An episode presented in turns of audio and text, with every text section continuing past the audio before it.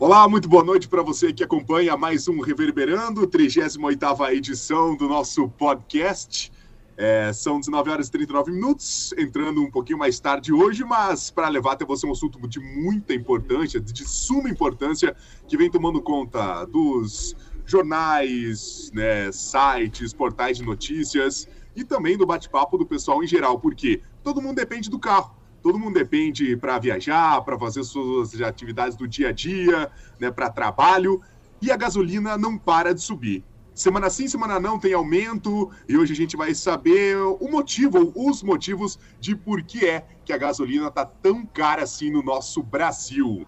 Nós estamos recebendo hoje o economista José Maria Ramos. Tudo bem, José? Satisfação ter o senhor por aqui. Muito boa noite, seja bem-vindo ao Reverberando. Boa noite, Matheus Guimarães, boa noite, Lincoln Busata, boa noite, eh, Tiago Denardi, boa noite a todos que nos acompanham. Eu agradeço o convite, para minha parte, é, vamos dizer assim, é uma alegria estar com vocês, debatendo esse tema, vamos dizer assim, tão corriqueiro e, e presente no dia a dia de cada um de nós, de cada brasileiro, né? e não só do, do Brasil, porque isso não é um problema assim, de uma exclusividade, mas vamos aí, na medida do possível, é, apresentar aí as justificativas trazidas pelo mercado, como também aquelas justificativas que não necessariamente elas é, transparecem, né, ou se deixam transparecer de uma forma mais evidente. Eu acho que quando a gente vive no Brasil, né, parece que o nosso problema é sempre maior que o dos outros, né? Mas como a gente sabe, a gente entrevistou há duas semanas, né, o Murilo Sirena, né, dos Estados Unidos, ele falou também que é, lá também a gasolina não é tão barata assim. A gente vê muito o nosso problema, mas em demais países também a gasolina não tem um valor tão baixo. Tiago Denardi, muito bom dia, muito boa noite, aliás. Bom dia nada, né, cara? Tá doido. boa noite, Guima, Lincoln, e uma noite especial para o professor Zé Maria. Eu estava escutando o rádio ontem, se eu não me engano, aí o apresentador falou para o convidado bom dia, e era de tarde, e o, e o convidado respondeu, ah, mas bom dia vale para o dia todo, então tá tudo é. certo, viu, Guima? Não, Tranquilo. Não te estressa muito. Um agradecimento especial para o professor Zé Maria por estar conosco aqui. Ele já disse que tem aula depois, né? Então tem compromisso. Vamos tentar não, não, não roubar muito tempo do professor, mas é um tema realmente que interessa para todo mundo. Todo mundo tem que abastecer o veículo, né? Com algumas exceções.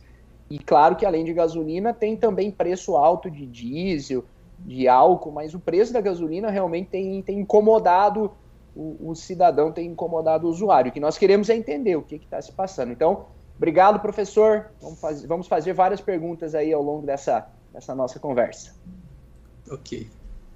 Lincoln Musata, muito boa noite, seja bem-vindo a mais um Reverberando. Boa noite, boa noite, professor. Muito obrigado por aceitar o convite. Obrigado, Thiago, por estar aí, Guima também. boa noite. É, agradecendo também aos nossos espectadores. Valeu, gente. É, agradecer também uh, os nossos parceiros, a Rádio Voz Sudoeste, a Rádio Panorama, a Máxima FM, o portal Notícias Coronel, o portal Vividense e o site Expresso Beltrão. Valeu, gente. Obrigado pelo apoio, obrigado pela força. Lembrando que se você Feitos ainda não agradecimentos. E sem mais demoras, vamos. Abertura do Reverberando, edição de número 38.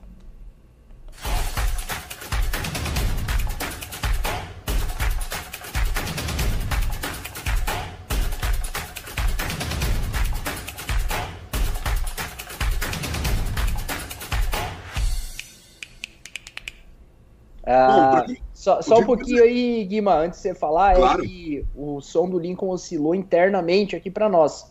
O que muito provavelmente não aconteceu lá na transmissão. Não, não aconteceu. Então, o Lincoln não tinha acabado ainda de falar e o Guima chamou a vinheta de abertura. O Lincoln ficou com uma cara meio estranha, mas o pessoal lá tá beleza, segue o baile, né? Mas quer concluir aí, Lincoln? Pode terminar de falar. Não, eu ia falar que para quem ainda não está inscrito no nosso canal, que o faça por gentileza, se inscreva, ative o sininho e clique no joinha. Isso é muito importante para nós. Guima! Fechou completo, então. Professor, eu gostaria que o senhor se apresentasse para quem não o conhece, contasse um pouco da sua trajetória, fizesse um breve resumo para a gente começar essa conversa e o pessoal aí de casa conhecer mais do professor José Maria Ramos. Tá ok. É, José Maria Ramos, o nome, né? É, estou na UniOeste como professor desde julho de 2002, né? Estamos beirando em praticamente 20 anos. Sou economista formado pela UniOeste do campus de, do campus de Toledo, né, em 1998. Fiz mestrado em desenvolvimento regional na Universidade de Salvador, na Bahia. Depois fiz mais uma graduação em, em Direito, já aqui em Francisco Beltrão, no campus de Francisco Beltrão, na UniOeste. E depois fiz doutorado eh, na PUC do Paraná, doutorado em Direito, com ênfase em Direito Econômico. E a minha linha de pesquisa, o que eu tenho trabalhado é mais com história econômica eh, brasileira desenvolvimento regional e direito e economia. Muito bem. Esse é o professor José Maria Ramos, nosso convidado desta noite do Reverberando, edição de número 38, que vai falar sobre esse aumento no preço dos combustíveis. Professor, já entrando no tema, esse aumento ele vem de alguns anos para cá. Por que, que ele começou a aumentar tão rapidamente assim? É, Matheus, eu gostaria de, é, não fugindo da pergunta, mas só dizer o seguinte, que as questões que envolvem eh, os preços dos combustíveis, geralmente tem algumas questões que são políticas, outros aspectos sociais que acabam interferindo, e por que não os aspectos econômicos? Porque são justamente né, aqueles que as pessoas mais sentem eh, no bolso, no dia a dia, que acaba refletindo no conjunto de outros preços. Então, nós temos aí vários momentos na história, na, na, na história, de uma forma geral, que os preços dos petróleos aumentaram significativamente num curto espaço de tempo. Como, por exemplo, em 1973, com a guerra do, do Yom Kippur, que o petróleo estava na casa dos 3 dólares o barril. Depois, com essa guerra, né, lá em 73, um conflito é, militar entre os Estados árabes liderados pelo Egito e pela Síria, contra Israel, fez com que os preços do petróleo, do petróleo subissem de 3 para 12. Em 79, uma outra revolução, a Revolução Islâmica, um aspecto mais de cunho político é, no Irã, também acabou trazendo uma guerra do Irã contra o Iraque, fez com que os preços do petróleo saltassem daquele patamar de 12 dólares para 40 dólares, ou seja, um, um aumento muito expressivo num curto espaço de tempo, se a gente pegar esses dois recortes 73 e 79. Já em 91, é, na Guerra do Golfo, Iraque, Kuwait, acredito que muitos aqui já vão lembrar, os mais jovens, né? É, foi em janeiro, em janeiro de 1991 que começa essa guerra. Né? E isso trouxe um efeito diferente daqueles dois períodos anteriores, 73 e 79. Porque lá em 91, em razão de, uma, de um conflito de interesses, fez com que a, a, a Rússia e também a Arábia Saudita aumentasse o volume de produto, né? aumentasse as, as a, a exploração de petróleo e, consequentemente, aquela guerra acabou não trazendo um aumento dos preços do petróleo, muito pelo contrário, acabou reduzindo o preço do petróleo, algo aí em torno é, de, podemos colocar aqui, de 100%, porque estava na casa dos 40 dólares o barril, baixa para uma média de 20 dólares o barril lá em fevereiro de 1990 2001. Agora, em 2020, né, nós tivemos um outro evento é, bastante é, problemático, que é a situação é, da Covid. Então, a Covid é, fez com que vários país, países adotassem o lockdown, né, trazendo um, um efeito direto para o ambiente econômico, reduzindo a demanda, consequentemente, de petróleo.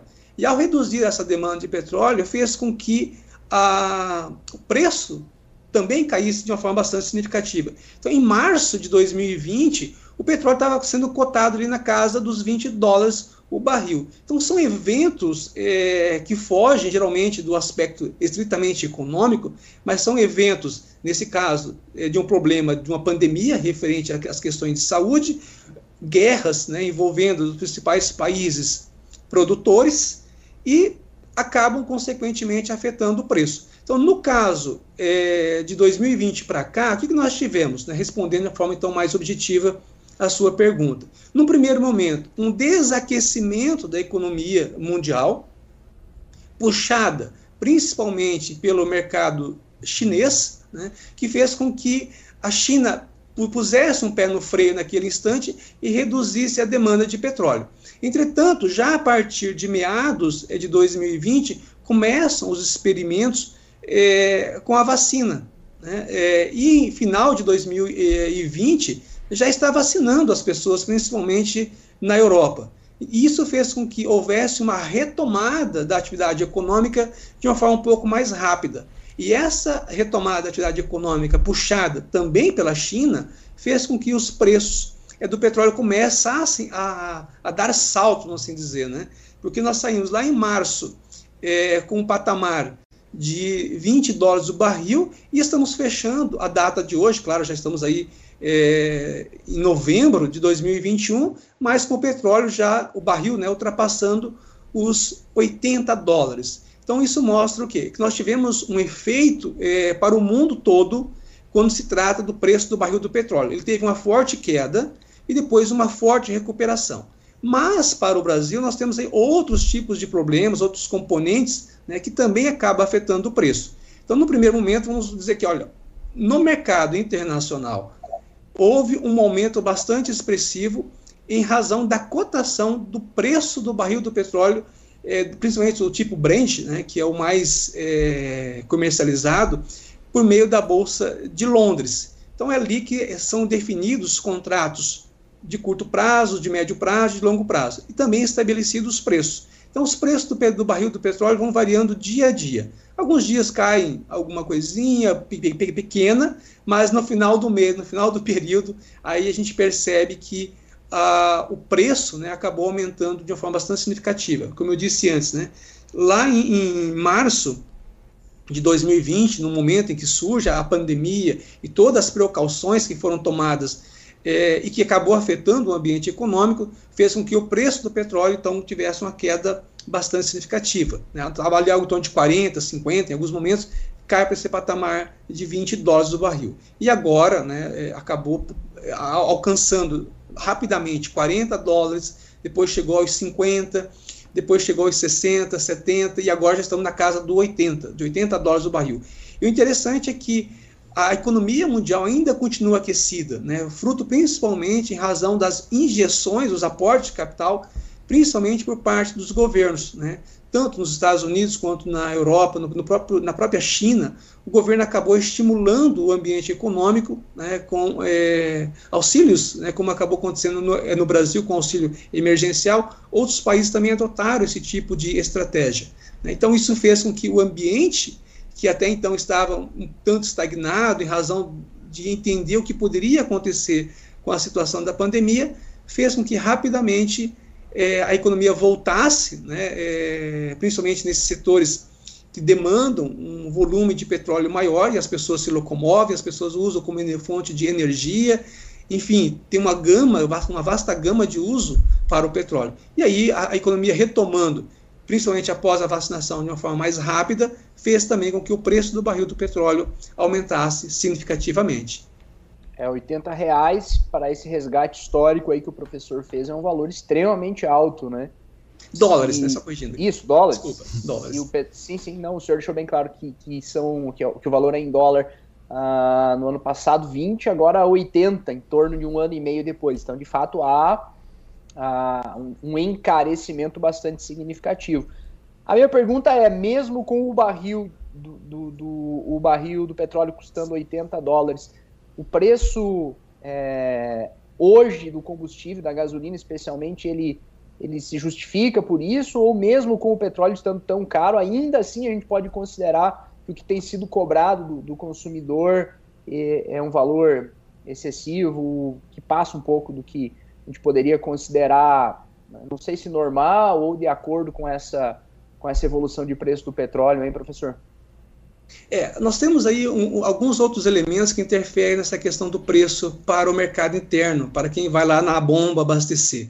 Então, não é só a questão do preço do barril do petróleo, porque o barril do petróleo já teve em outros momentos a 80 dólares, chegou a. Não vou recordar aqui o exato momento, o ano que foi, mas o petróleo chegou a 130 dólares o barril. Então, assim, não é, não é o componente principal, porque os governos podem adotar estratégias diferentes né, é, para o controle de preço. E aí, no caso do Brasil, nós temos que, primeiro, a Petrobras, em 2016, né, eu estava lá o, com o presidente o Michel Temer e o Pedro Parente na presidência da Petrobras. O que eles adotaram? Né? Vamos dizer assim, o Brasil que tinha uma trajetória de longa data de preços controlados, isso ficou muito claro, principalmente durante o governo Dilma, de que a inflação vinha subindo, havia uma pressão no, no, no mercado interno, mas o governo tentando controlar a, a inflação não permitia o aumento dos preços. Tanto dos combustíveis quanto da energia elétrica. Claro que depois isso, quando abriu mais esse mercado, aí veio, vamos dizer assim, tudo de uma vez, esse aumento de preço. Mas a Petrobras, ao mudar a sua política de preços, né, que passa a adotar a chamada PPI, que é, a, é o preço de paridade internacional, ou seja, a Petrobras hoje ela pratica um preço é, como se estivesse vendendo o produto na Inglaterra, vendendo seu produto nos, nos Estados Unidos, enfim. Tem aquilo que nós chamamos no ambiente econômico, né, é, no linguajar econômico, de custo de oportunidade. Então, para a Petrobras, ela tem, é, com essa metodologia de preços, né, de paridade internacional, é como se ela estivesse vendendo em qualquer parte do mundo. Então, ela está incluindo dentro dos seus custos é, não só a prospecção, o retiro é, do petróleo é, do mar, enfim, das águas profundas, é, do, do, do pré-sal, né? mas também ela está colocando aqui custos internacionais de transporte, de fretes, é, de, é, de, taxas portuárias, enfim, coloca tudo isso na forma de dólares. Né? Então, tudo, tudo isso acaba impactando no preço final. Mas é então, é uma política que se justifica, outro... professor? É uma, é uma política que se justifica para uma economia como a do Brasil, que parecia até um tempo atrás sólida, mas de repente se vê diante de um cenário de inflação bastante significativo, uma moeda desvalorizada. Nesse momento é uma política que, que se justifica ou, ou, isso acaba tendo interferência no, no dia a dia do cidadão? Essa, essa política de preços adotada pela Petrobras, geralmente ela é usada por países que têm pouca ou pouca produção de petróleo, que não é o caso do Brasil. Né? O Brasil é um grande produtor de petróleo, é, o, atualmente é o sétimo maior produtor de petróleo do mundo, e o Brasil almeja alcançar a quinta posição. Então, para países é, que dependem de importação é, de petróleo, aí sim é uma, é uma estratégia mais adequada, justamente porque ele precisa importar. Só que o Brasil, ao mesmo tempo em que é, produz muito petróleo, tem uma capacidade de produção bastante grande, ele não tem uma capacidade de refino suficiente. E para isso ele precisa importar gasolina, ele precisa importar diesel, porque as nossas refinarias não atendem à demanda que o mercado está exigindo. Né? E a Petrobras, ao invés de investir em novas refinarias, ela está fazendo justamente o contrário. Ela está vendendo as suas refinarias. Né? Vendendo as refinarias para dizer, olha, é, que é preciso uma maior concorrência no mercado de combustíveis. E essa maior concorrência no mercado de combustíveis passa pelo investimento em novas refinarias. E a Petrobras coloca suas refinarias à venda. Estão oito refinarias que estão sendo vendidas pela Petrobras, que deve acontecer é, nesse ano e no próximo ano. Duas já foram vendidas, né? mas o, o, resultado em termos de competitividade, de maior produção, acaba não, não acontecendo. Então, para o Brasil, a política que a Petrobras adota não faz sentido do ponto de vista da capacidade de produção de petróleo, o que precisa, então, para atender essa demanda? É maior, maiores investimentos, tanto pela Petrobras, como também pelas concorrentes da Petrobras, que, ao invés de fazer novas refinarias, estão optando, em alguma medida, comprar refinarias já prontas para entender como que esse mercado no Brasil vai funcionar, se de fato pode haver concorrência ou não. O Brasil é, extinguiu o monopólio da Petrobras em 1997. Então, assim, de longa data, o monopólio está extinto. Mas, em que pese, assim, do ponto Na de vista teoria. legal, do ponto de vista prático, não, né? porque a Petrobras ainda detém uma maior parcela do, do mercado e, e já foi acusada até aí de abuso de posição dominante no, no, mercado, porque ela pode praticar o preço que ela bem entender, já que ela detém em torno de 80%, 85% desse mercado. É, mas mas a, a é, declarações recentes do governo falam que é, no, na política de preço da Petrobras o governo vai intervir. É, como que o governo pode influenciar no, no valor do preço do combustível no Brasil hoje para mais, ou no caso, como houve a promessa, para menos? E que reflexo isso pode ter no, nas outras questões econômicas, né? É boa. Acrescentando aqui um adendo, fazendo um adendo à pergunta do Lincoln.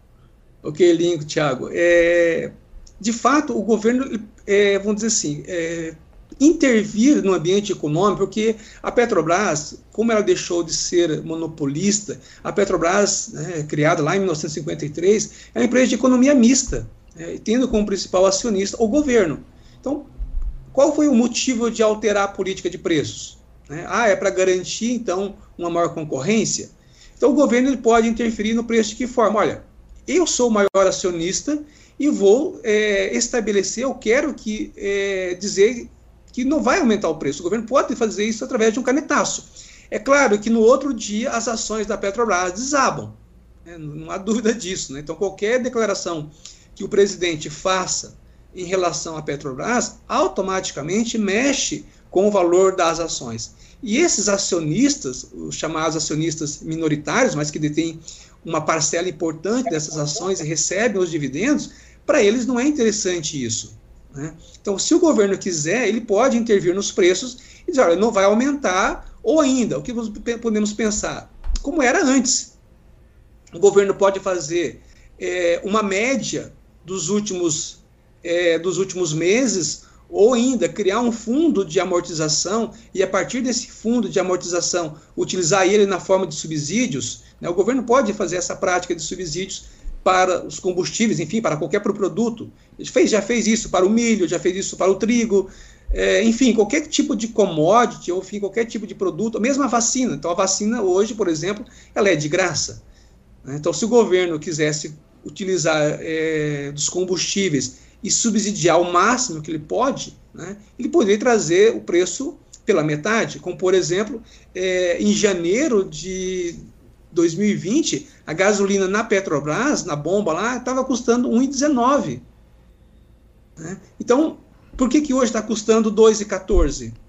Então, assim, claro, em razão dessa política, mas é uma política consciente que o governo vem fazendo com o intuito de criar um ambiente concorrencial mas que na prática não vem acontecendo e não, saber, e não sabemos quando isso vai ocorrer. E toda vez que o preço da gasolina aumenta, não aumenta só lá na bomba para quem está abastecendo o carro, aumenta também para quem vai consumir, por exemplo, produtos da cesta básica, porque a estrutura é, de transportes é, no Brasil é tão dependente do, é, do petróleo que todo, tudo tem que ser transportado em cima de caminhões. Né? É, e quando o diesel aumenta, consequentemente vai aumentar o preço do tomate, pode gerar. Claro, isso não é efeito direto, mas gera efeitos indiretos no ambiente econômico em que façam que haja um aumento da inflação. Então, se a gente começar a pegar a inflação no Brasil atual e começar a, a destrinchar onde está pesando mais, é justamente no setor de transportes afetados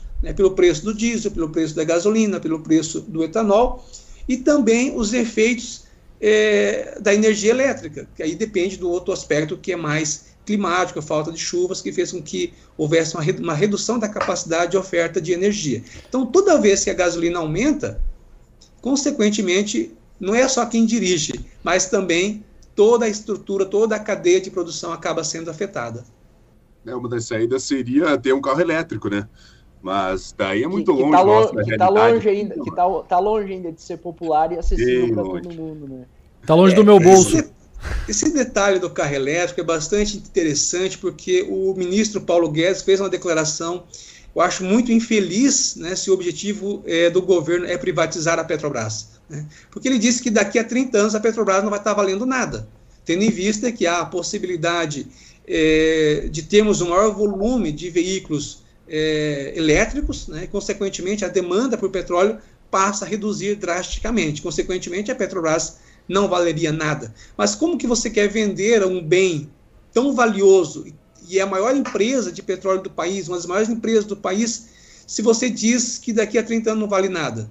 Você vai vender a tua casa, uma casa, assim, um padrão médio, e daqui você vai falar pro, pro, para o comprador, olha, essa casa daqui uns anos não vale nada vai cair, né? vai desmoronar. Não, não, não faz sentido uma ideia dessa. Até porque a Petrobras tem condições, tem é, capacidade, tem tecnologia para investir em outras áreas, né, desenvolver outros setores. Né? Então, é essa necessidade de enxergar um mercado mais amplo que faz com que, por exemplo, a Petrobras possa investir também nesse segmento de energia elétrica. Por que não?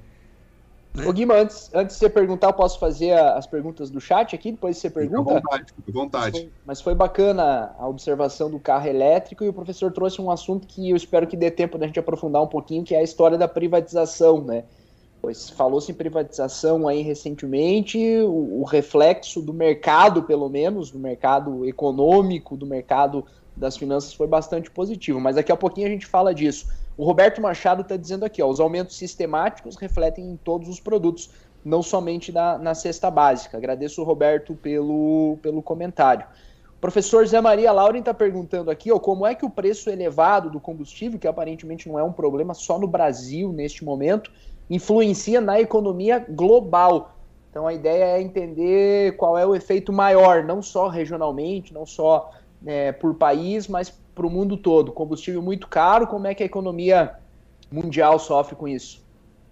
O principal efeito é, dos preços mais altos né, é, da cadeia é do petróleo é justamente a inflação. Né? E a inflação ela corrói, não, ela corrói o poder de compra de todos, principalmente de quem é mais pobre, né? porque ele não tem condições é, de se proteger, principalmente o assalariado. Né? Quem tem carteira assinada, ele não, se, ele não consegue se proteger da inflação. Então, a inflação, ao corroer o poder de compra, está reduzindo a própria dinâmica econômica. Né? Ou seja, vai reduzir a capacidade de crescimento da economia. E no Brasil, né, por incrível que pareça, né, é, a economia está estagnada, né, podemos assim dizer, há uma estagnação econômica, mesmo que esse ano possamos alcançar 5% né, em termos de crescimento, mas razão do que no ano passado o crescimento foi negativo, de 4,1%. Né? Então, para o próximo ano, já em 2022, já falamos do crescimento negativo. Então, o principal efeito é o baixo dinamismo da atividade econômica. Né? E as pessoas que dependem né, desse combustível para aquecimento, por exemplo, no, na, na região, na região não, no, no, hemisfério norte, as pessoas acabam utilizando muito combustível para o aquec é, na forma de aquecimento. Né? E isso encarece as contas para pagar este tipo é, de bem. Né? Se fica mais caro pagar energia, né, o combustível, vai, vai sobrar menos dinheiro para você consumir outros tipos de bens. Então você acaba transformando a sociedade, não só a brasileira, mas a sociedade mundial, né, envolvendo os países em que o petróleo tem subido mais, né, é, mais pobres. Né? E o Brasil tem ficado. Porque assim, é, aumentou no mundo inteiro? Aumentou. Mas no Brasil conseguiu aumentar mais. Né? Então, assim, é, o Brasil está ali entre é, 82%, vamos dizer assim, dos países estão em melhor situação que o Brasil. Né? Assim, não aumentaram tanto. Né? O Brasil, quando se trata de distribuição de renda, quando se trata é, de, de, inflação, né? o Brasil está entre os piores, né? principalmente em termos de inflação. O Brasil está é, tá perdendo aqui na América Latina para a Argentina e para o México, se não estou enganado. Né? São esses dois países só que o Brasil está per per perdendo. Né? O resto, o Brasil está na frente né? desse indicador bastante ruim. Então, in, gera inflação, inflação significa uma maior pobreza para todos. Até eu ia perguntar, Guima, antes que. Eu ia falar justamente da questão da Argentina, né? Por que, que o combustível, a gente que tem aqui é, Bernardo e Rigor, ali no, em Barracão, né? Por que, que é, é, é tão barato? Não, mas é menos caro atravessar a fronteira e abastecer, tendo em vista até que a, a, a, Receita Federal emitiu um comunicado, né, semana passada, eu acho, que eles estavam proibindo, estavam fiscalizando essa questão que tinha muita gente passando com combustível e gás de cozinha, né? Por que, que tem essa diferença? Eles chegaram a comentar até da gasolina ser R$ reais o litro lá. Aliás, professor, antes de você falar, também complementando aqui a observação do Lincoln, hoje, hoje, pelo que eu li, está na casa de 13,10. Eu estou aqui em São Miguel do Oeste, estou na divisa praticamente com a Argentina, e o movimento de brasileiros atravessando de um país para o outro para abastecer, de fato, ele existe na prática, está ocorrendo. Eu li hoje, eu não sei se essa informação ela se confirma, mas que do lado argentino o litro do combustível da gasolina está em torno de 13,10. E também observo que não é só agora, reais. já houve outros momentos em que a gasolina no lado argentino era bem mais barata que no lado brasileiro, quando aqui não estava esse absurdo todo que está agora. É, essa questão é, de fronteiras né, é bastante interessante. Né? Nós, eu percebi, é, tive a oportunidade de morar em Portugal para fazer o estágio é, sanduíche. E recentemente começou uma briga Portugal e Espanha, né, porque os portugueses começaram também a, a ir para a fronteira da Espanha e abastecer na Espanha. Então, assim, to, todo mundo que encontra essa oportunidade de abastecer em um outro país vai buscar essa oportunidade. E aqui na nossa região, né, vamos dizer assim, eu mesmo já fui abastecer na, na Argentina algumas vezes, um, um tempo atrás, né? É, mas por que, que isso acontece? Porque, primeiro, a, a moeda da, da, Argentina, o peso, desvalorizou absurdamente. Né? Você tem uma forte desvalorização. Então, para os, os, argentinos, não quer dizer que a gasolina esteja tão barata para eles, mas para nós brasileiros, em razão de uma desvalorização absurda da moeda deles, né? e em que pese também a inflação da Argentina está aí na casa dos 50%, mais de 50%, né? enquanto a nossa, em 12 meses, está em 10,25%, a inflação na Argentina está em 56%. Então é um, é, um índice, é um valor muito alto, mas eles também tiveram, vamos dizer assim, uma desvalorização da moeda muito forte. E na Argentina também, claro, cada país pode adotar estratégias diferentes é, da prática de preços. É, por exemplo, a questão do subsídio. Eu não saberia dizer aqui se a gasolina é, da Argentina é subsidiada, né? mas a, a que parece não é tão subsidiada assim. Né? Assim, se for, é muito pequeno e talvez para determinados grupos, diferentemente da Venezuela, que lá sim a gasolina é subsidiada, né? tinha um subsídio por parte é do governo. É, e também a estrutura tributária, né? Outro momento a gente pode entrar aqui, outro, é, outro detalhe interessante. Uhum. Qual é a estrutura tributária de cada um desses países? A Argentina adota o sistema de IVA, né, com imposto sobre valor agregado. Então é um valor fixo e pronto. Né? É, e no caso do Brasil, não, nós temos impostos federais, os impostos estaduais e mais um sistema de distribuição que é bastante complexo. Né? A Argentina é um país extremamente pequeno quando comparado ao Brasil. Então, tem uma estrutura é, de distribuição bastante diferente. Então, tudo isso acaba, de uma certa forma, também interferindo no preço. Para o brasileiro ir abastecer lá, é vantagem na certa, né? porque, de fato, pelo que a gente tem acompanhado, aí pelas mídias também, a gasolina está em torno de 3,10 reais né, o litro, enquanto que aqui está 6,30, 6,40, em algumas regiões até passando aí o valor de 7 reais. Né? Então, o efeito da aliás, o preço na Argentina está condicionado a esse aspecto é, do imposto, né? E também a possibilidade, que não saberia dizer aqui né, se há subsídio ou não, mas acho que muito mais a estrutura é tributária. Tomara que dê tempo, eu quero fazer uma pergunta também depois sobre, sobre os tributos. Eu gosto da área tributária e essa, essa história de imposto sobre gasolina é bem interessante, inclusive virou até disputa política, né? Recentemente, é um jogando para as costas do, do outro como se fosse simples e trivial, como eles parecem é, como eles tentam fazer parecer, né? Mas depois, se der tempo, eu pergunto, tá, professor? Tá pronta Guima... aqui a resposta já. Beleza. o Guima tá para fazer a pergunta dele, mas antes deixa eu fazer a pergunta da Gisélia Lang, que tá sempre com a gente. Ela tá dizendo aqui, ó, professor, os lucros da Petrobras são divididos entre os acionistas e os prejuízos são divididos entre os pagadores de impostos, de tributos? É isso aí?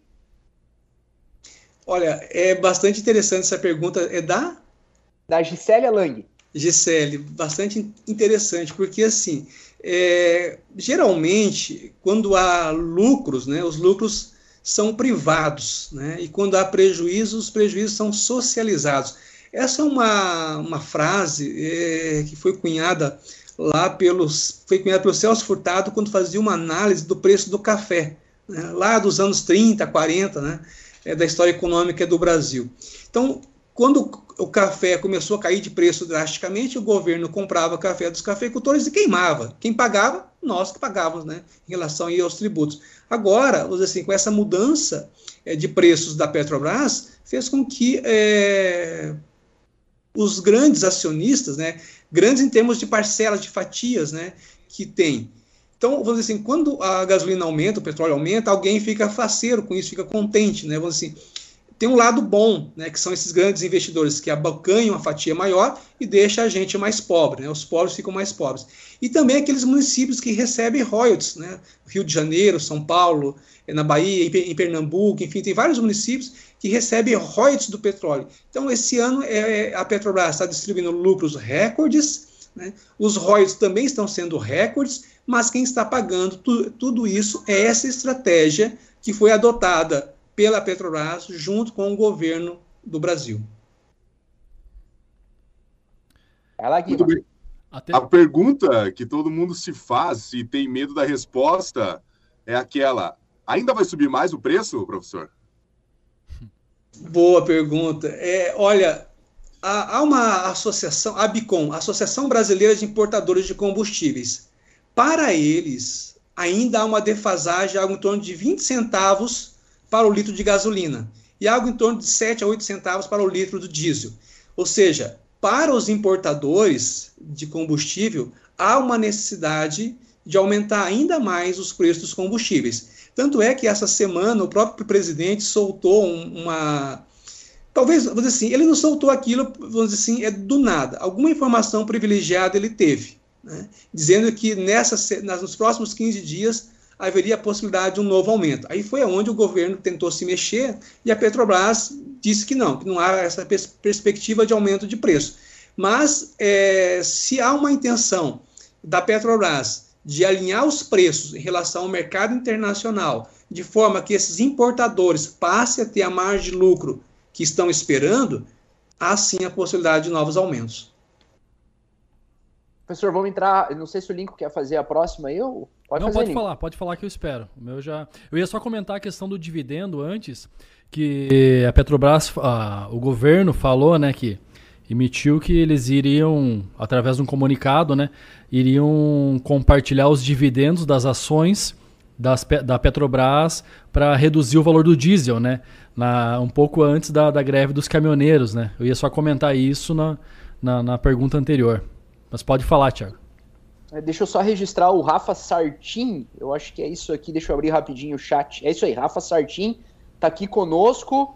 Uh, meu grande amigo Faberson, ele tá, tá dizendo aqui, ó. É, eu não sei se o Faberson conseguiu pegar a nossa conversa desde o começo, mas tem muito sentido o que ele diz. O professor até já explicou isso atrelar o custo da produção ao dólar não contribui para essa alta? Contribui, né, professor? Como Exatamente, é isso. Já explicou, né? Uhum. Eu Exatamente. até mencionei aqui, ele, ele, até, ele escreveu aqui, não sei se já foi falado ou se a pergunta não é legal, e eu respondi que a pergunta é bem pertinente, o professor, inclusive, já tinha é, destacado esse aspecto. É a chamada Vamos... PPI, né? Isso aí, PPI. Vamos entrar na, na época, na época não, na questão da, do, dos tributos porque virou uma guerra entre governadores e, e, e, governo federal e presidente da República. O presidente dizendo que ia zerar tributos sobre o combustível, cobrando dos governadores que zerassem ou diminuíssem ICMS. E, e assim, a, a, tributação ela não é simples, é bastante complicada. E eu destaco aqui que é, faz um tempo já que ela é dessa forma, e nem sempre a gente viu um combustível tão caro como agora. Então, não sei se é, se sustenta o argumento de que o fato de que é, essa alta toda, esse valor todo está na tributação. Mas para entender, professor, qual é o tamanho do impacto dos, dos tributos no preço do combustível?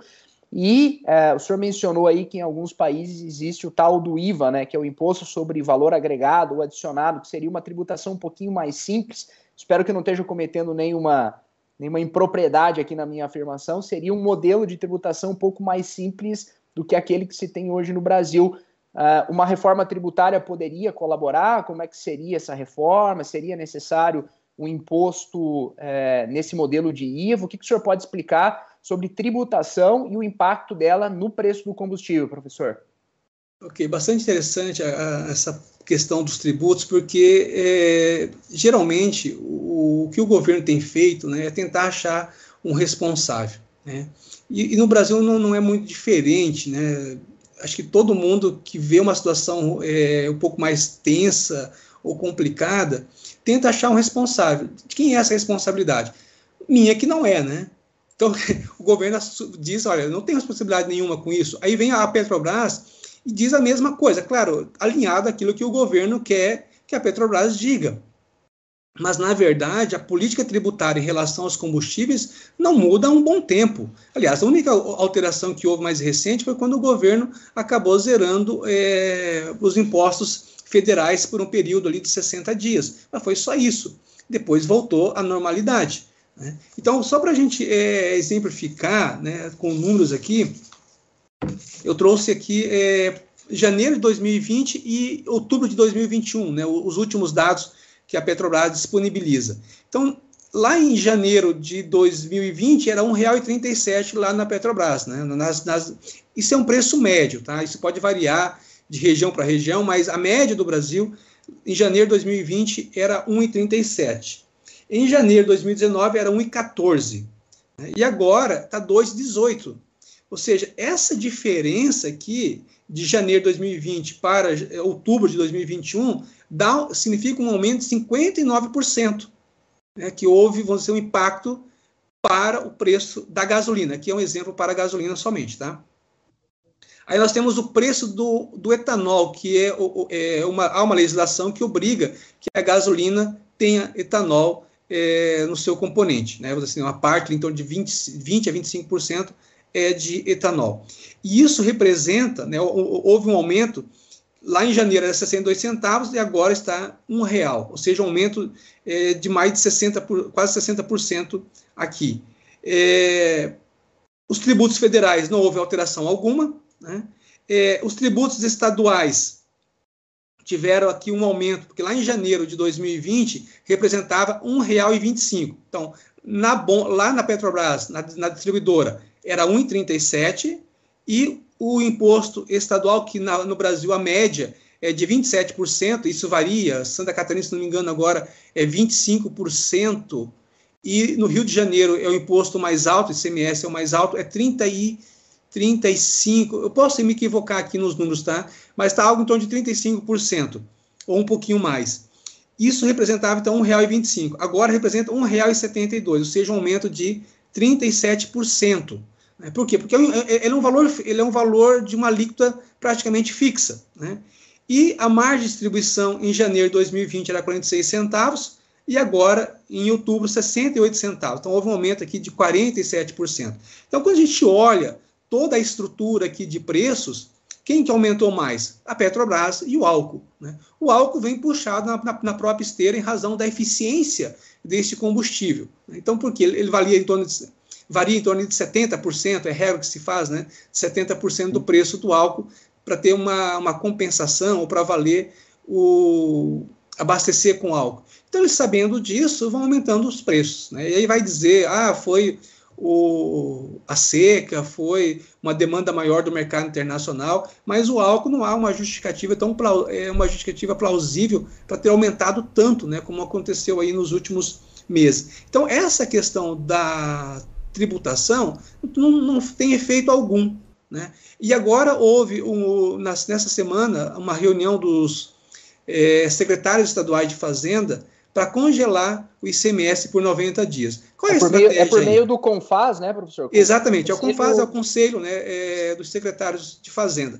Então, esse conselho disse, há 90 dias vamos congelar o ICMS, para dizer, olha, isso não vai impedir o aumento da gasolina de forma alguma. Né? Porque o que faz a gasolina aumentar é a desvalorização cambial, ou seja, quando o real perde valor frente ao dólar, ou o aumento do barril é do petróleo. Essa é a estratégia da Petrobras. Então você pode é, reduzir o ICMS, você pode reduzir os impostos federais, mas isso não vai impedir o aumento dos preços dos combustíveis, enquanto a Petrobras adotar essa estratégia. Então, o Brasil só vai mudar, vamos dizer assim, ter uma política de preços mais eficiente quando começar a haver investimentos fortes em novas refinarias e a, e a, estratégia de preço da Petrobras também for alterada. E começar a olhar nos seus custos também, vamos dizer assim, não considerar é, valores em dólares, aquilo que é produzido, extraído, é, trabalhado aqui dentro. Né? Então, vamos dizer, por que, que a, a parte de mão de obra, a parte de transporte, a parte de prospecção, a parte de extração, tudo tem que ser cotado em dólares né, se, está sendo é, extraído e, e, pago aqui em reais. Né? Mas, por outro lado, a estratégia é de que facilite a concorrência e atraia empresas internacionais a fazer investimentos.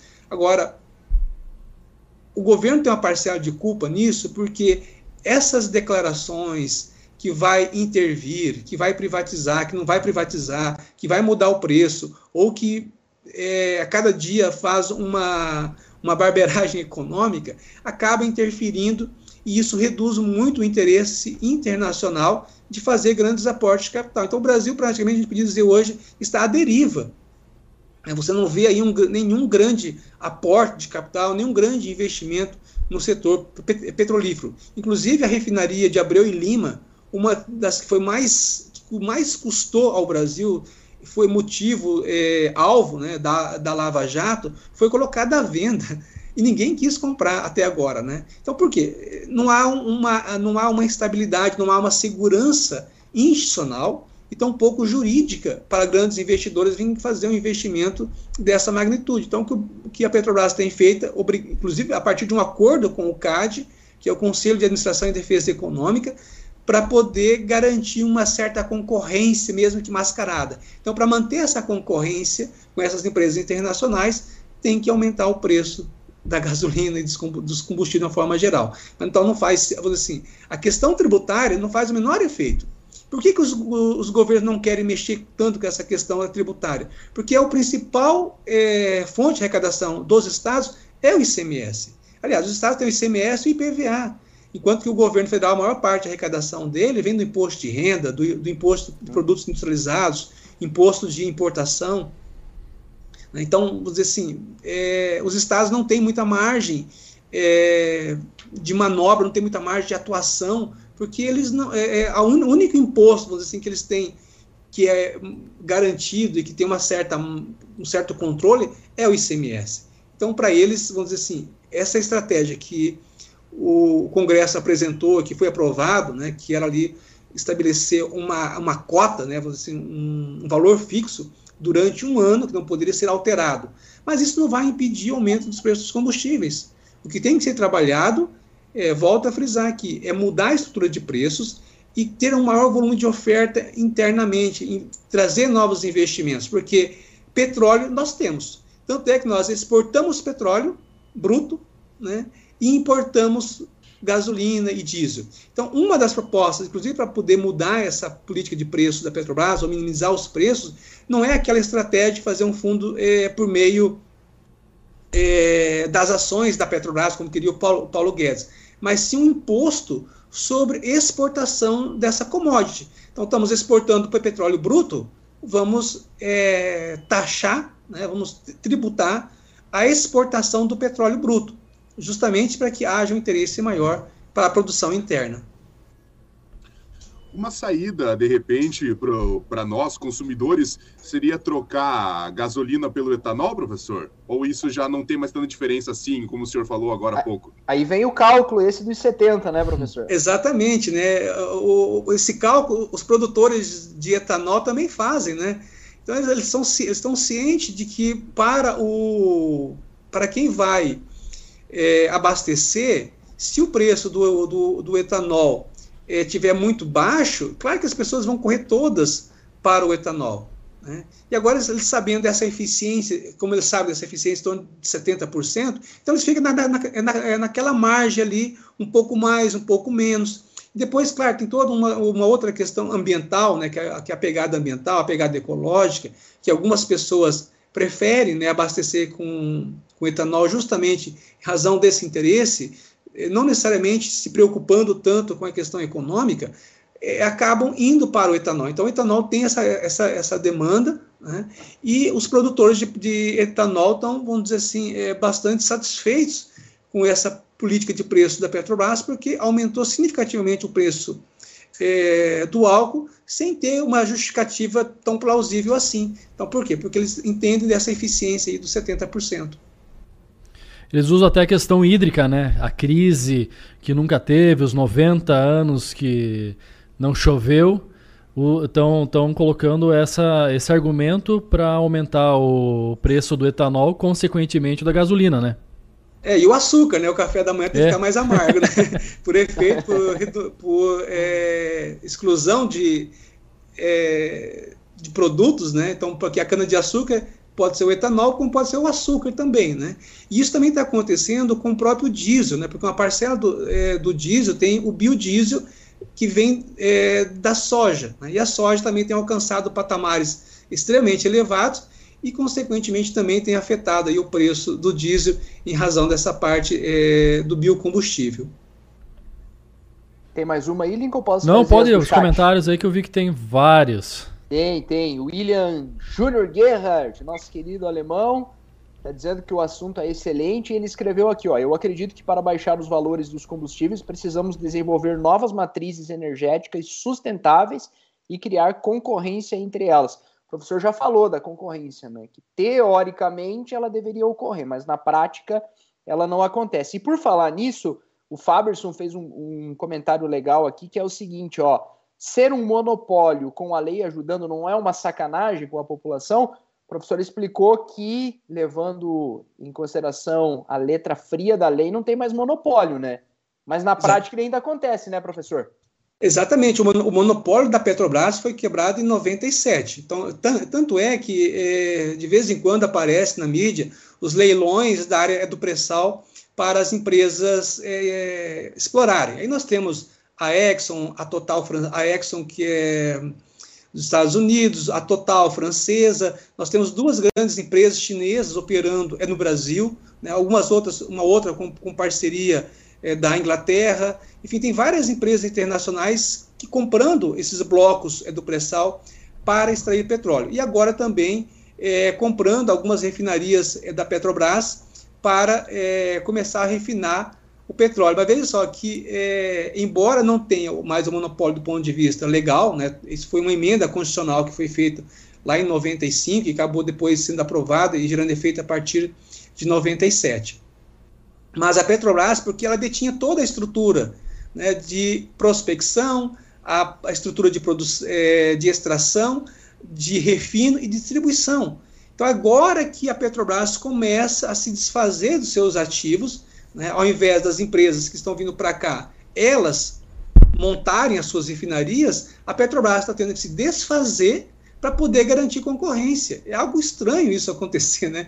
Mas, infelizmente, é dessa forma que está ocorrendo. A Petrobras está vendendo as suas refinarias, né? são é, oito refinarias que a Petrobras colocou à venda, né? está re, é, negociando com o CAD para vender essas refinarias, para que aí sim possa pensar em algo em termos de concorrência, porque de fato a Petrobras detém mais de 80% é, do mercado. Então é praticamente um monopólio. Né? E é justamente isso que as empresas que querem ir para cá brigam, né? porque elas não vão vir aqui para brigar com quem uma empresa gigante, né? como a Petrobras, e que detém essa fatia é, de mercado e com a possibilidade ainda do governo interferir na hora que ele achar de direito. Né? Então, assim, é, tem alguns é, é que o governo não deixa muito claro essas questões. Né? Então o governo tem que dizer, a política de preço é essa, e você vai vir para cá e vai concorrer nesses termos. Pronto. Né? Então, isso, de uma certa forma, traria aí um certo equilíbrio em relação aos preços. E, claro, também buscar essas fontes alternativas.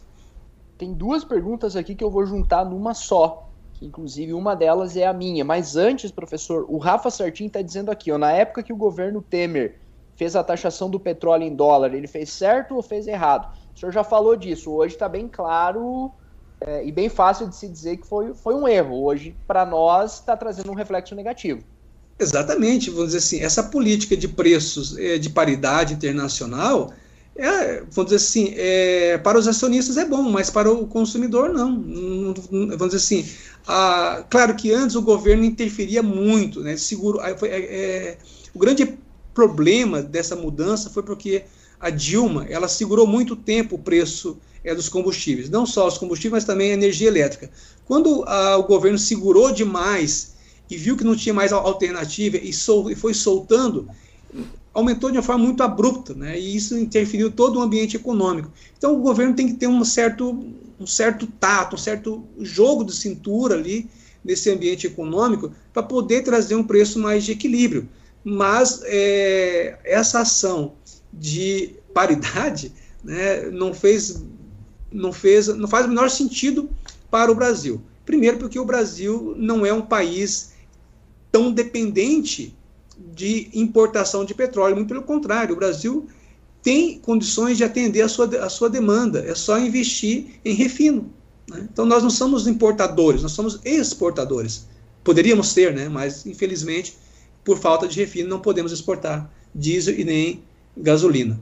Professor, as duas, numa só. O Faberson diz aqui, ó, ter uma autarquia ou uma empresa pública produzindo petróleo ao invés ou em vez de uma sociedade de economia mista que visa lucro para os acionistas, não seria melhor para o povo? Essa é uma. A outra é a do Roberto Machado, que diz o seguinte: a privatização da Petrobras seria benéfica para o povo, como foi a privatização das empresas de telecomunicações? Aí eu vou fazer um comentário aqui. Existem problemas é, de serviço nas telecomunicações? Sim, existem, mas a gente tem que é, admitir aqui que hoje, por exemplo, a telefonia, é, se você for um consumidor ávido por descontos, por boas propostas, você paga pouco. Tem quem paga bastante? Tem, com certeza, mas eu acredito que isso foi benéfico, eu concordo com o Roberto nesse ponto. Então são duas perguntas em oposto, em, em pontos extremos, né? O Roberto perguntando se a privatização seria interessante, inclusive essa é uma pergunta que eu queria fazer para o senhor também.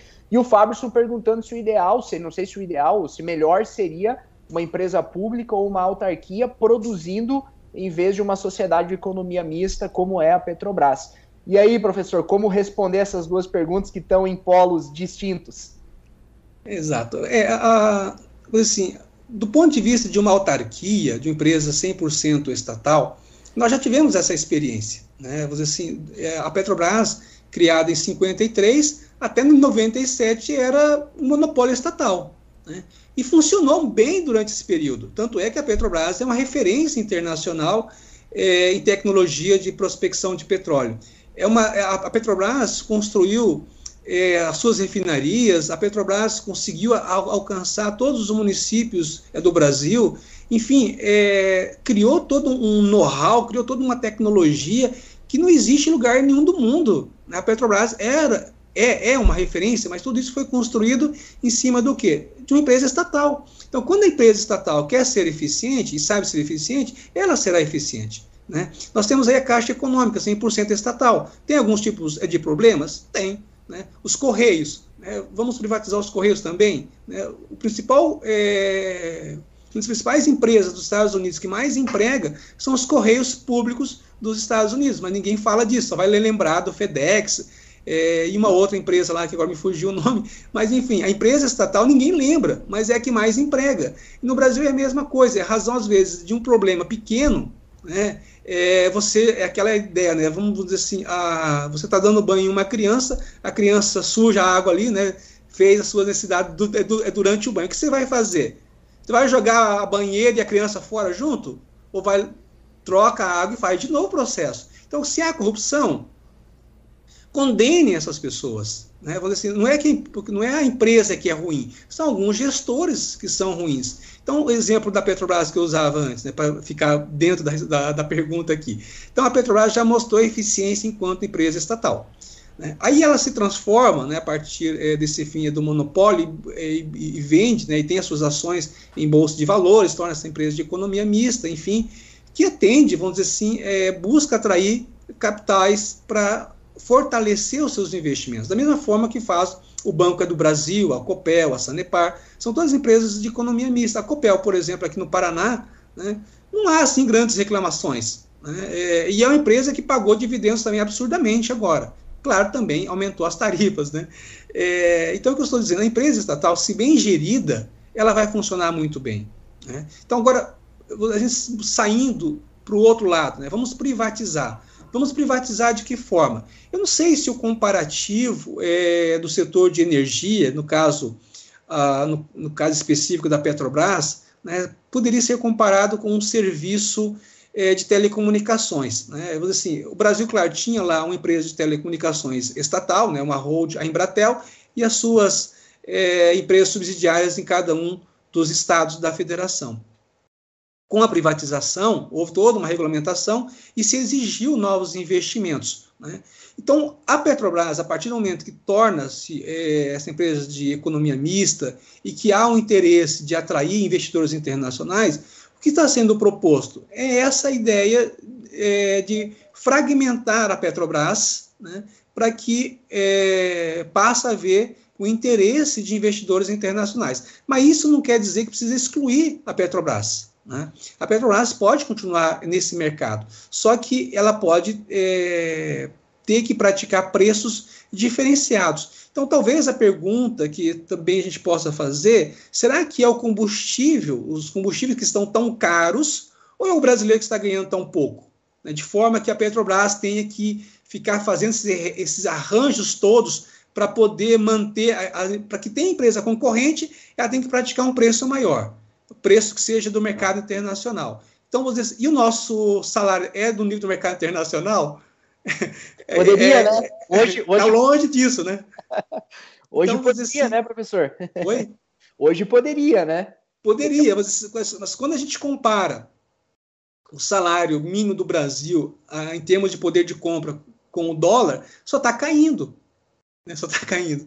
Então, assim, o, o problema, às vezes, nem é tanto a questão da Petrobras em si, o problema não é tanto a questão do preço em si, porque se é uma commodity, né, ela vai ser de fato é, de interesse internacional. Por exemplo, é, claro que as pessoas reclamam, né, mas o preço da soja subiu, estava lá na casa dos 80, 90 é, reais a saca. Agora já está em 160, 170, e o óleo de, o óleo de cozinha saiu lá de R$ 3,90 para R$ reais em alguns momentos. Né? Então, mas é por quê? Porque há essa variação é, de um, uma commodity internacional. Então, o que está acontecendo e, e, que, e, que, o brasileiro acaba sentindo mais é porque ele é, ele, é, é, ele é, muito mal pago. Nós somos muito mal remunerados, o nosso poder de compra é muito baixo. Né? É pensar, saiu um dado recente, é de que quem tem um patrimônio acima de 280 mil reais, acho que é isso, ai, agora me fugiu aqui, se é 280 mil dólares ou reais, está entre 1% dos mais ricos se você ganha acima de 10 mil reais, você está entre os 5% mais ricos.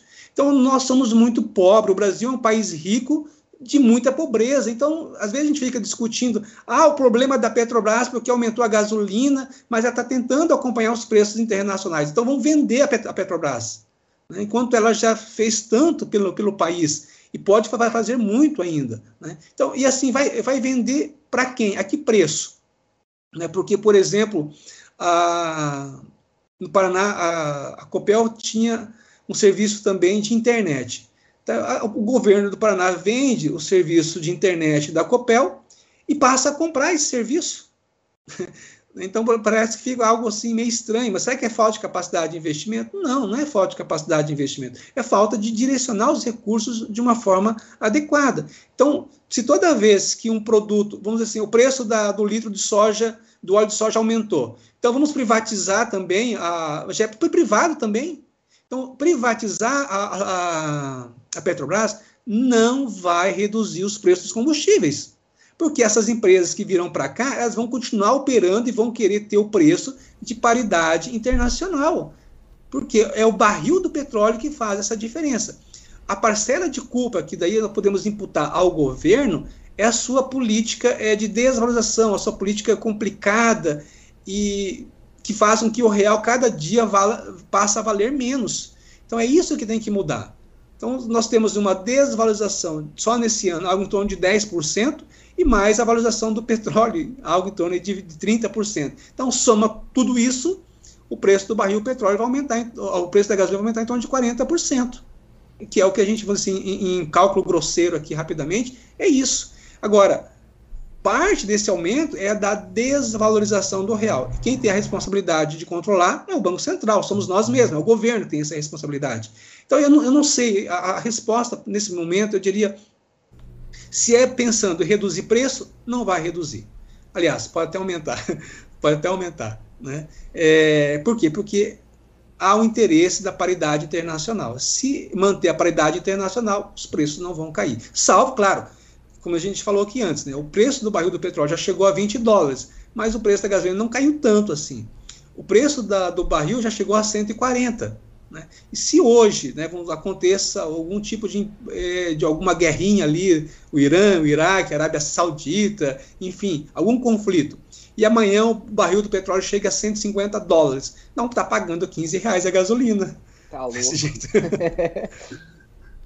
Que gostoso é. que é né, pro, pro povo ouvir, né? Que não vai diminuir, só vai aumentar, né? Preço do combustível. É Bom, não é, né? Mas a gente também não, não tem não. como. Mas é, é legal essa perspectiva, porque tem muita gente que acha que para privatizar é o caminho para tudo, né? Bem, bem colocado pelo professor. É, Gostei porque assim, há um, há um resquício é, da questão que envolveu a Petrobras em torno de corrupção. Né? É aquilo que eu falei antes em relação à banheira, né? Você não, e a criança ali, né? Não dá para poder jogar tudo fora em razão de um problema que teve. Então a justiça brasileira precisa ser mais célere, tem que haver as condenações e, esses, e essas pessoas que foram de fato condenadas, que, que se provado que roubaram, que devolvam o dinheiro e que esse dinheiro seja revertido em, em, em descontos para o consumidor. Né? Então, é, se você tem uma justiça que é morosa, você tem, vamos dizer assim, a, a facilidade é, de querer achar um culpado, e esse culpado é, vai pegar a empresa e vamos vender porque está tá tendo corrupção, então, isso acontece também em empresas privadas. Né? Então, a empresa privada ali, é, como a gente sabe aqui na região que já aconteceu, ah, vai numa cooperativa, desvia caminhões de soja, então vende a cooperativa. Não, não, vamos fazer uma gestão melhor, vamos organizar a estrutura de uma forma um pouco mais eficiente, vamos remunerar melhor também o trabalhador, né, para que ele não precise ficar fazendo é, gatos e ficar fazendo todo quanto é tipo de artimanhas para tentar ter um, um, padrão de vida mínimo, né? Mas a questão, já que o, o, o preço está acompanhando uma paridade está acompanhando a questão internacional, né? Estamos regulando pela. Por que, que quando baixa. Agora está uma crescente o dólar, né? Mas por que quando baixa o dólar, o preço mantém-se? Não, não, não tem aquela, aquela redução? É interessante. É que assim, a gente diz que geralmente quando sobe, sobe de elevador. E quando desce, desce de escada. Né? Vem descendo bem devagarzinho, vai havendo algumas acomodações. Né? E, e se essa queda, é, vamos supor aqui, é, de 10%, né, chutando, não vai cair os 10%, vai cair 7%, 6,5%, né? não cai tudo aquilo que acabou acontecendo, porque há, há alguns ajustes que acabam sendo feitos, né? e a depender do recorte é, de espaço temporal que está sendo feito, algumas, alguns setores, por exemplo, do, do caso é do petróleo, pode querer melhorar ou tentar recuperar uma margem de ganho que se perdeu. Né? Como, por exemplo, eu falava antes aqui é, da margem de distribuição de revenda. Né? Teve um momento que a margem estava mais baixa, né? e já comparando o último período, essa margem aumentou.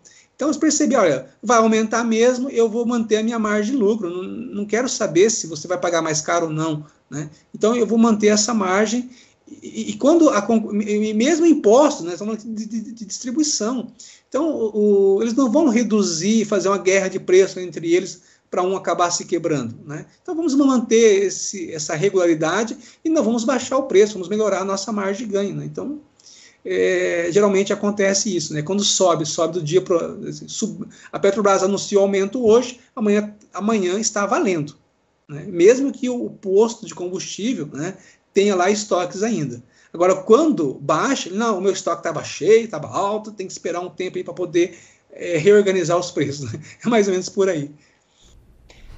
É, eu que sou gordinho, né? Não sei se o, se o Lincoln e o Guima se enquadram nessa aí. Isso aí é que nem ganhar e perder peso, né? É difícil para perder peso. Para ganhar, ganhar é a coisa mais rápida que tem, é né? um final de semana basta. o, a questão do peso é inversamente proporcional ao dinheiro, né? É fácil de ganhar, difícil de perder. O peso é o contrário, né? Sim. É. O brasileiro todo dia um 7 1 diferente, né? Por isso que a quantidade de álcool ingerida tá maior e o pessoal andando mais a pé também, né? Que é mais fácil tomar um gole que encher o tanque, né, cara? Isso aí, né? Não tem muito. muito Mas fazer. na. Desculpa, Guilherme, você ia perguntar? Não, não, eu ia fazer uma pergunta só, mas se tiver para complementar, pode, pode Não, fazer. eu ia falar, pensando ainda no mercado internacional, na questão pandêmica, até foi comentado antes, é, nós tínhamos a, a, o fato da, da lei da oferta e da procura, né? Já que não tivemos tanta circulação, o, o petróleo tinha que baixar consideravelmente, né? E nós não tivemos um aumento considerável de eh, gasto de petróleo em relação ao que nós gastávamos antes da pandemia. E ainda mesmo assim, o preço em relação antes e pós-pandemia é consideravelmente mais alto, né? Se bem que o professor falou que o preço do, é, do petróleo, lá naquele período que começou a pandemia, porque como diminuiu a atividade econômica, ele caiu também, né? Sim. Tem esse aspecto também que não dá para ignorar, né? É, mas ele retornou, mas retornou bem mais Sim. alto, né? Ah, sim, entendi. Sim, é, a questão da lei eh, da oferta e demanda, ela, ela, ela vale, ela continua valendo, né? Só que assim, a, há um descompasso né, é, entre a. Geralmente em relação ao consumo. Né, e, e também, é, esqueci de. não falei até, até agora, né, a questão da OPEP, né, que é a Organização dos Países Produtores de Petróleo. Então, esses países é, são atualmente tem a OPEP 12, a OPEP+, que daí envolve a Rússia, também é um grande produtor de petróleo, né, principalmente de gás. Então, há um certo controle, né, e eles perceberam, vamos dizer assim, no primeiro instante, é, que a pandemia surge, que há um reconhecimento mundial dessa situação pandêmica e que a economia começa a desacelerar, o petróleo cai bruscamente. Né? Então, o que, que os países poderiam fazer? Olha, vamos é, manter a oferta, e com isso, assim, mantendo aquela oferta, o preço vai cair. Mas o que, que eles fizeram? Corta a oferta. Vamos reduzir a produção. Né? Aí, por exemplo, a, a, a, Rússia, que geralmente é um dos países que ora está com a OPEP, ora não está, enfim, acaba fazendo alguns joguinhos ali. Né? Então, a, o que, que ela poderia fazer? Eu vou manter a minha oferta, mas não no patamar de 20 dólares o barril. Ah, na hora que tiver uns 50 dólares, eu mantenho a minha produção e, e vou continuar expandindo. Né? Ou ainda, os Estados Unidos também é, têm um papel importante nisso, porque geralmente em situações quando o, o preço começa a subir demais, o que os Estados Unidos geralmente fazia? Ele aumentava a sua produção também. E agora também não fez isso. Né? Então, porque há um interesse do mercado financeiro internacional de manter esse preço nesse patamar, porque já esteve nesse patamar antes. Né? Então, assim, 20 não é o ideal. Qual é o ideal? Ah, é 80 a 90. Vamos ficar oscilando nesses 80 e 90, um pouco mais, um pouco menos. Né? Então, esses países é, da OPEP acabam, de uma certa forma, atuando quase que de uma forma de cartel, né? é, um, é um cartel. Alguns falam que não é cartel porque, se fosse cartel, a, a justiça americana né, já tinha é, atuado em cima, principalmente dos países parceiros. E até hoje não fez isso. Né? Então a OPEP diz que ela, é um, ela apenas regula a política de produção de petróleo dos seus países Estados-membros, dos seus Estados-membros. Então, vamos assim, vamos meio que regularizar essa capacidade de produção ou de políticas em relação a preço. Mas quando eles intervêm, é uma forma de intervenção, o que eles estão buscando? Eles que definem o preço. Né? Então, para alguns é cartel, para outros é uma questão de uma política de controle e de ajustes desse mercado, produzir mais ou produzir menos. E quando começa a vacinação né, é, contra a Covid, a economia começa a retomar de uma forma mais rápida mesmo. Né? Houve ali um avanço mais expressivo, principalmente em relação à China, porque a China ainda continua né, é, sendo um dos grandes motores da economia mundial. Né? E ela veio puxando não só a, a questão é, dos combustíveis, mas também outros setores de commodities, né? como, por exemplo, nós sentimos aqui no preço da carne, no preço do ferro, no preço do cobre, enfim, a construção civil acabou sentindo um peso disso naquela retomada. Né? E isso acabou é, refletindo no ambiente como um todo e gerando inflação, no nosso caso do Brasil, acima da média dos países internacionais e também um baixo crescimento quando comparado também à média dos países é, globais. Inclusive, se fosse olhar para a própria América Latina de uma forma mais específica, o Brasil vem crescendo menos. Então, a economia teve uma recuperação. Hoje, a gente pode dizer que está praticamente normalizado. E alguns dados da Petrobras apontam que a demanda cresceu, vem, vem crescendo algo em torno de 15%, acima daquilo que a Petrobras já vinha ofertando antes. Tanto é que a Petrobras está projetando um forte aumento na importação de diesel e de gasolina para não haver desabastecimento. Então veja a situação como ela ainda está complicada. A, Petrobras nunca importou tanto gasolina, né? não, não só a Petrobras, mas as outras importadoras, né? as outras empresas concorrentes, a Petrobras nunca importou tanto, tanto combustível como está tendo que importar agora para atender as demandas do, do mercado interno. Então, houve um avanço é, interessante, importante no setor de combustíveis, e isso, claro, acaba também é, mantendo, fazendo com que se mantenha os preços nesse patamar.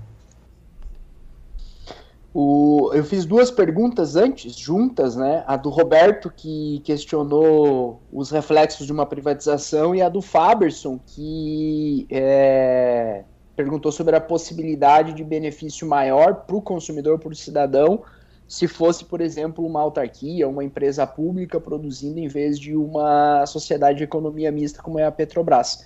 Só para complementar, o Faberson escreveu aqui que ele fez essa pergunta nessa linha, nesse formato, porque ele é, diz que sempre pensou nisso, que ele entende que seria, pensando no cidadão, no consumidor, mais benéfico realmente uma, uma estrutura somente estatal produzindo do que uma sociedade de economia mista, que tem uma participação privada, ou então que uma privatização. Então, por isso, ele justificou aqui a pergunta dele. E eu confesso que eu gostei, da, gostei muito da resposta do professor, porque nesse momento em que se fala muito de privatização, a gente pode achar que privatizar é a saída para tudo, né? E talvez nesse meio aí do, dos combustíveis seja é, não seja interessante, pelo contrário, seja até algo que de repente traga um cenário um pouco mais complexo do que esse que a gente está vivendo agora. Se bem que falar, se falar em privatização de Petrobras também não é uma coisa de uma hora para outra. Né? A gente está falando de uma empresa gigante, então não é algo que vai acontecer é, da noite para o dia, como se diz, nem, é, nem em algum período muito curto de tempo, mas que é, algo que foi cogitado foi. Nessas, nessas últimas semanas aí se falou sobre privatização da Petrobras. O Rafa disse aqui, ó, em relação ao que o professor é, refletiu antes sobre preço de combustível versus poder de compra, poder econômico do brasileiro, né? O Rafa escreveu aqui, ó, que bom se fosse assim, se os nossos salários aumentassem numa, é, numa medida em que a gente pudesse ter sempre um poder de compra razoável, que é o que não se tem hoje, né? Com tanta inflação assim, o que a gente perde é o tal do poder de compra. E a Ju tá aqui com a gente, chegou é, chegou, não sei se chegou agora, mas pelo menos deixou faz pouco aqui o seu comentário e o registro também. Então, vários, várias mensagens no WhatsApp e no chat das pessoas que acompanharam a gente até agora. Vai lá, Guima. Pessoal, então são 20 horas e 56 minutos. Vamos encaminhando já o encerramento do programa. Primeiramente, claro, agradecer muito você que esteve com a gente até agora, você que perguntou, você que só assistiu, você que conseguiu tirar suas dúvidas. O que a gente espera é isso, que nós tenhamos contribuído e muito com essas questões que permeiam a nossa volta, questão do combustível, um negócio tão importante para a gente que está tão caro. E claro, agradecendo muito o professor José Maria Ramos, foi um prazer ter o senhor aqui. Cara, como é bom quando a gente tem pessoas que falam com propriedade, que entendem do assunto e não tem medo de conversar, que contam, falam um pouco da história, muito bom. Professor, muito obrigado de coração mesmo, foi sensacional.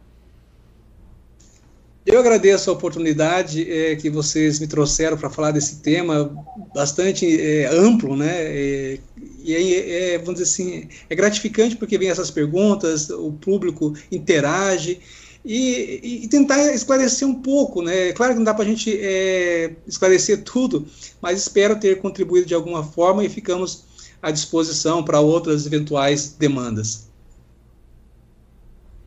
certeza. Tiagueira, Lincoln, suas considerações?